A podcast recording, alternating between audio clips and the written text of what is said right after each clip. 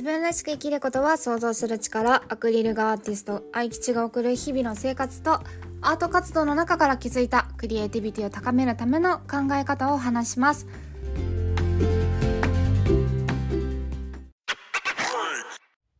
はいこんばんは。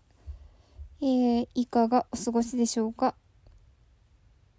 元気でやっていると嬉しいです。今日はですね、えー、呪いの言葉に呪いの言葉っていうことについてお話ししてみようかなと思います。呪いの言葉ちょっと怖いですね響きが。うん。あのみんなもね自分のやりたいこととか頑張ってることとかあると思います。そういうことに対して呪いをかけてくる呪いの言葉っていうのを言ってくる人がまあ一定数いるんじゃないかなと思うんですよね。例えば「そんなことやって意味あるの?」とかそあとは頑張ってる人に対して嘲笑うような言葉とかまあ、表情っていうのをかけてくる人。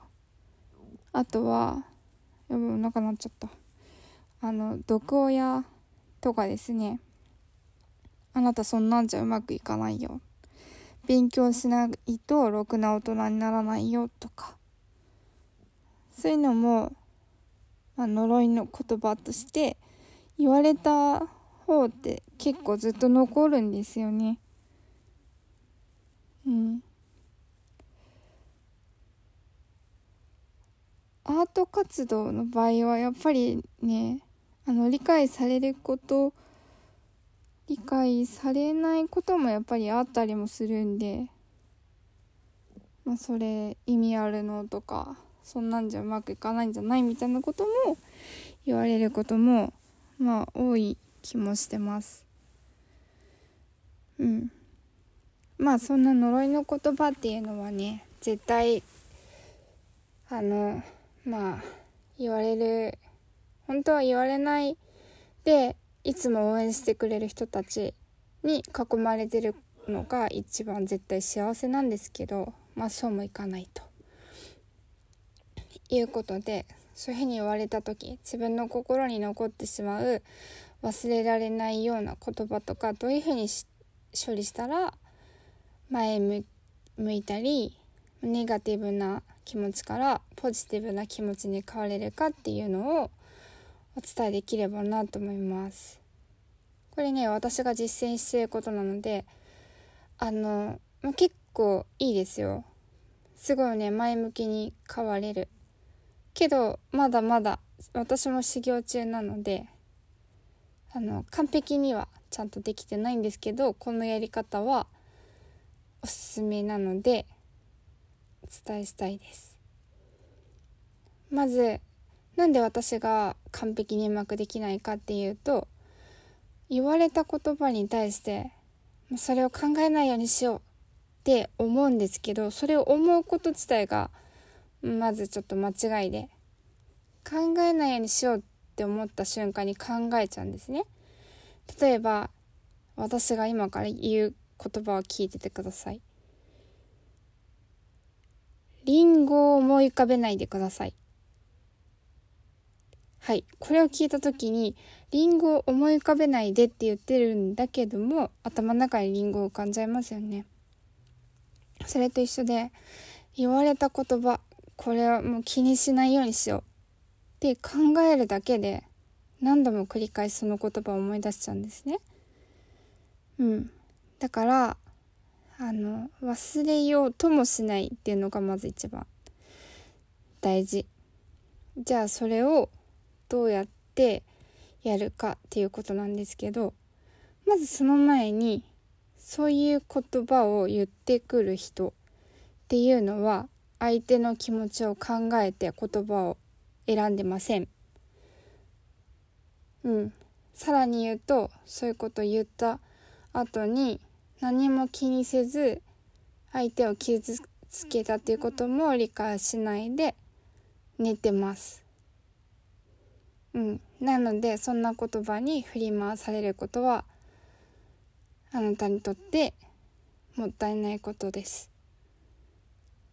はい。では次ですね。えー、っとね、そう、考えちゃいけないんだけど、そのためにはね、あの、自分のやりたいこと、楽しいこと、楽しい人と、楽しい考えを持ってることが大事で、そうするとね、そういうことを、いや、あの、あ、言われて嫌だったなって思う隙間を作らないくらい自分を充実させるっていうのがいいんです。うん。そう、なので、えっ、と、もうすごい単純なことなんだけど、あ言われてすごい嫌だったなっていう風に繰り返し思い始めた時は、あ、自分の楽しい体験が足りてないんだって私は切り替えてじゃあどういうことをしようかな。まあこういう絵描いてみようかな夢中になってみようかな。っていうふうにえー、とその嫌なことを乗り越えてます。うん。あのまあ大人になってから言われたこともそうなんだけど自分が学生時代の時とかね言われた言葉って結構ずっと残ってたりしますよね。子供の時にあの親から言われた。何て言うんだろう。そういう言葉とかトラウマになるような言葉とか。私のあのお母さんはもう絶対そういうことは呪いの言葉は書けない人だったんでそういうことないけどあの世の中ねそういうので傷ついて育ってる人もたくさんいるなって思うので今ちょっと言ってみました。まあそんなんで自分が持っている呪いの言葉っていうのがもしあるとしたらそんなことには縛られないでまあめっちゃ楽しいこといっぱいやっていきましょう。っていうそんなお話です。はい。あの、まあ、自分自身もね、そうやって人のパワーとかエネルギーを取ってしまうような言葉は使わないように気をつけてるんですけど、本当ね、それってぜ人にとってめめっちゃ罪なのでね、あの、みんなもそういう言葉は選ばないように相手の気持ちを考えた言葉を使ってくれると嬉しいです。はい。まあそんなわけでね今日はあの海に浮かぶ船を太平洋をね大航海するような船を今日は書きました、大丈夫だよっていう。あなたは大丈夫だよっていう意味をね込めて書いたんですよ。よかったらあのーまあ、ツイッターか、インスタにも